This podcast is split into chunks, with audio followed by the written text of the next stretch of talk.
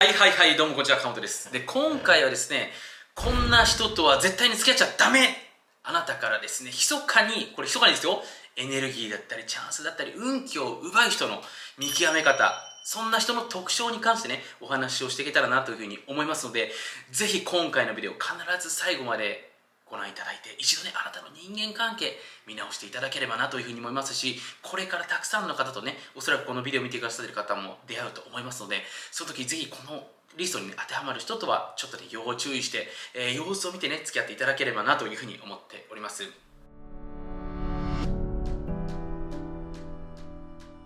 ということでですね今回は超ネガティブな人というかですねあなたから運気とかチャンスとかねいろんなものをこう奪う。この人といると運気下がっちゃいますよっていう人のですね特徴に関してお話をしていけたらなというふうに思っております。でこのビデオをですねちょっと見る前にぜひあなた自身考えていただきたいんですけど今の時代っていうのは、まあ、ご存知の通り SNS だったりとかテクノロジーインターネットの発達によっていろんな人の情報だったりとかいろんな人の考え方だったりとかいろんな人の生活を見れるような時代になってきたわけですよね。である意味で言うとすごく多様性っていうのをですね、まあ、知ることができているっていう意味ではものすごく楽しいですしいろんな情報が得られるっていう意味でもねすごく人生がねあの豊かになっていくことも間違いないと思うんですけれどもその一方で皆さんの人生に、まあ、僕自身の人生にもそうなんですけどいろんな人が登場してくるわけですよね、えー、まあ、今回のビデオで言ったらねあなたの人生に僕がもしかしたら登場してるかもしれないんですけどそれだけ今までなかったような出会いっていうのがこの SNS の発達テクノロジーの発達によって起きてるわけです。でここでねポイントなんですけれどもその SNS 例えば100人の人とあなたが SNS 上で出会いました。この100人の人が必ずしもいい人かというとそうではないですよね、まあ、変な話で言うとですねあなたからいろんなものを奪いに来るような、まあ、その詐欺師と言われている人もいればですね。その人にそういう自覚症状はなくてもなんか良さそうだけどとりあえず出会ってみて付き合ってみようとした。でもなんか気づかないうちにこの人と言って私下がっていくなみたいなねそういう人もいらっしゃるわけですよ。だからこれからの時代っていうのはですね簡単に言うとあなたがどんな人と一緒にいるのかっていうのをですね非常に重要にしていかなければいけないと思いますしそんな人を見極めるような力っていうのを持ってないといけないわけですね。なんで今回その tips としてまずあなたからなんかいろんなものを取ってしまうようなそんな人の見極め方についてお話をしていけたらなというふうに思っております。で、この3つのね、特徴、まあ、この3つのね、リストをですね、ちょっとまず頭の中に入れておいてください。で、1つ目、くれくれくん。OK ですか？くれくれくん。で、2つ目、下げ下げくんです。下げ下げくん。OK ですか？で、3つ目、見てみてくん。OK ですか？この3つだけちょっと頭に覚えておいていただいて、これからいろんな人見てみてください。で、これ、ある程度ですね人のことを見て人のことを研究するようになるともう SNS の発信を見るだけで例えばその人の Twitter とか Facebook とか YouTube を見るだけであこの人こういうタイプの人なんだってことがすぐ分かるようになります。なのでこの3つもう一度繰り返しますよ、え1つ目くれくれくんいいですか？くれくれくんこれ簡単そうですよね。で2つ目下げ下げくん下げ下げくんなんだよそれって感じじゃないですけど。で3つ目何でしたっけ？見てみてくんですよね。オレオレくん見てみてくんこの3つだけぜひ覚えておいていただきたい。ということでね今回この3つに関してお話をしていけたらなというふうに思いますのでまず1つ目このくれくれくれ非常にシンプルです。もうとにかくテイクテイクくれくれっていうことです。いいですか、えー、これはですね結構多いです。でその方がね自覚症状があるかないかは別として、え、常になんかねこう人といる時に自分がもらうことが当たり前になっている。こういう人はぜひ注意していただきたいんですよね。当たり前ですけどもあなたと一緒にいてあなたからエネルギーも奪いますしもしかしたらお金も奪っちゃうかもしれませんし、えー、知識とか情報とかもね奪うだけ奪って逃げてっちゃう。こういう人結構多いんですよね。このくれくれくんぜひね、注意していただきたいなっていうところが1つ目ですね。OK ですかこれ結構簡単ですよね。くれくれって言ってる人ですね。2つ目、下げ下げくん。で、これは結構その人が悪気はなくてやっちゃってる人が多いです。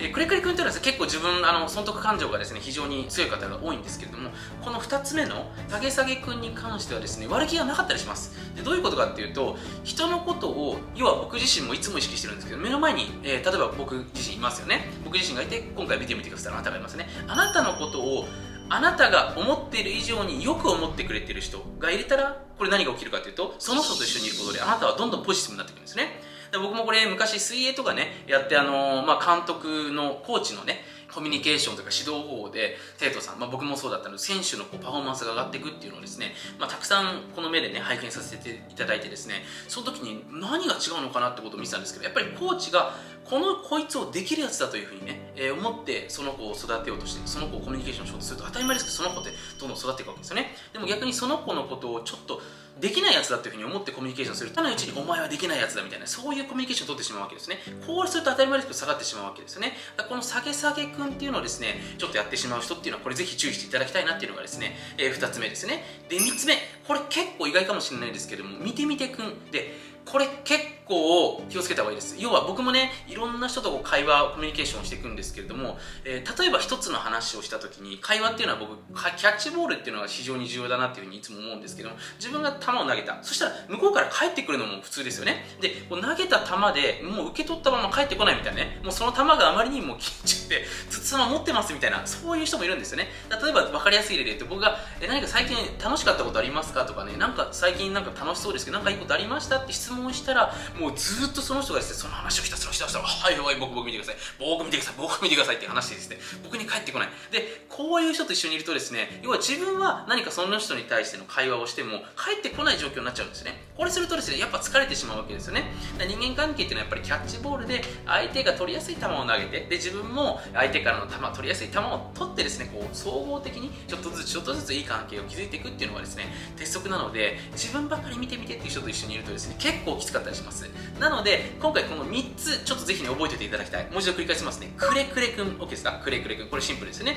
エイクテイクになってる人間。で2つ目。下げ下げくん。気づかないうちに人のこと下げちゃう。お前なんかダメなやつだとかね。お前なんか全然できてないとか。できてるのに、えー、要は人間って例えば面白いんですけどできてることとできてないことって人それぞれ同じ瞬間に起きてると思うんですけどもそのできていることを見るよりもできないことを見てそっちを中心にその人に伝えちゃうしまうことなんですね。でこれ悪くなかったりしますのでこれちょっとぜひ覚えておいていただきたい。で3つ目ですね。見てみてくん。なんか常に自分のこと見て見てっていう会話が多い、えー、こういう人と一緒にいるとですねちょっと自分自身の運気も下がってきちゃいますしこの人と一緒にいる中でね、まあ、何かいいことが起きるっていうよりもあなたが下がってその人がなんか得する場合が増えちゃうってことが多いのでぜひこういう人とはですね注意していただきたいというふうにね、えー、僕自身思っておりますしこの3つの人が悪いわけではないんですけれどもただ意識して距離を置くことによってですね皆さん自身の運気が必ず上がってきます。でものすごいエネルギーが変わってその人が良い方向に向かってっているとですねその人たちも自分で気づいて変わっていくんですよね。で人ってね変わる時に面白いんですけれども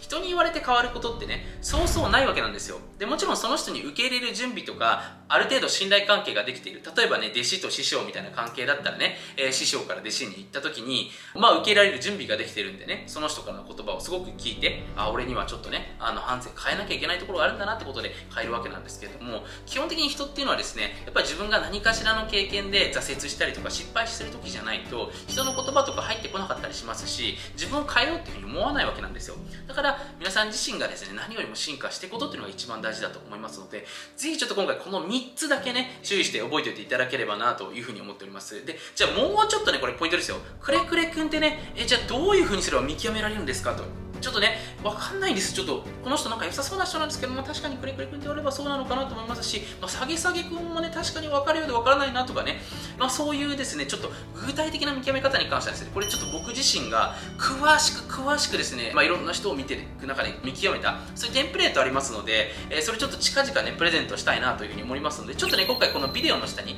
URL があると思いますので、そこにですね、ちょっとプレゼント申請フォームがあるんで、そこにちょっと登録しておいていただければ、まあ、僕の方でね、皆さんにこっそりシェアさせていただきますので、ちょっとこういう話するとですね、あんまり YouTube 的にも良くないと思いますので、ぜひね、ちょっと楽しみにしていていただければなというふうに思いますので、このビデオのしてチェックしていただければなというふうに思います。まあそんなわけですね、ぜひ今回のビデオ少しでも役に立ったら、いいねマークとね、コメントの一言でもいいので、役に立ちましたとかね、書いていただければ僕モチベーション上がりますので、ぜひね、チェックしてみてください。ということでね、今回も最後までご清聴くださって本当にありがとうございました。はい。最後まで YouTube を見てくださって本当にありがとうございます。もし今回のビデオであなたが何かしらいい気づきを得られたりいい気持ちになったり前向きな気持ちになれたのであればぜひグッドマークそしてあなたの感想をコメントの方にお待ちしております。また YouTube のチャンネル登録をしていただけると Mr.M のサプライズライブセミナーの方が随時こっそりと配信されますのでぜひチャンネル登録の方を見逃しなく。はい。最後にちょっと怪しいお話をさせていただきます。あなた自身がちょっとグレーなやばい世界の裏話を知りたい場合はですね今回この YouTube のビデオの下に URL があると思いますのでそちらの方から裏無料メールマガジンの方をぜひ登録してみてはいかがでしょうか。YouTube ではお話できない数々のヤバい裏技っていうのをですねこのメールマガジンだけでこっそり配信しております。それではまたメールマガジン YouTube でお会いしましょう。ではでは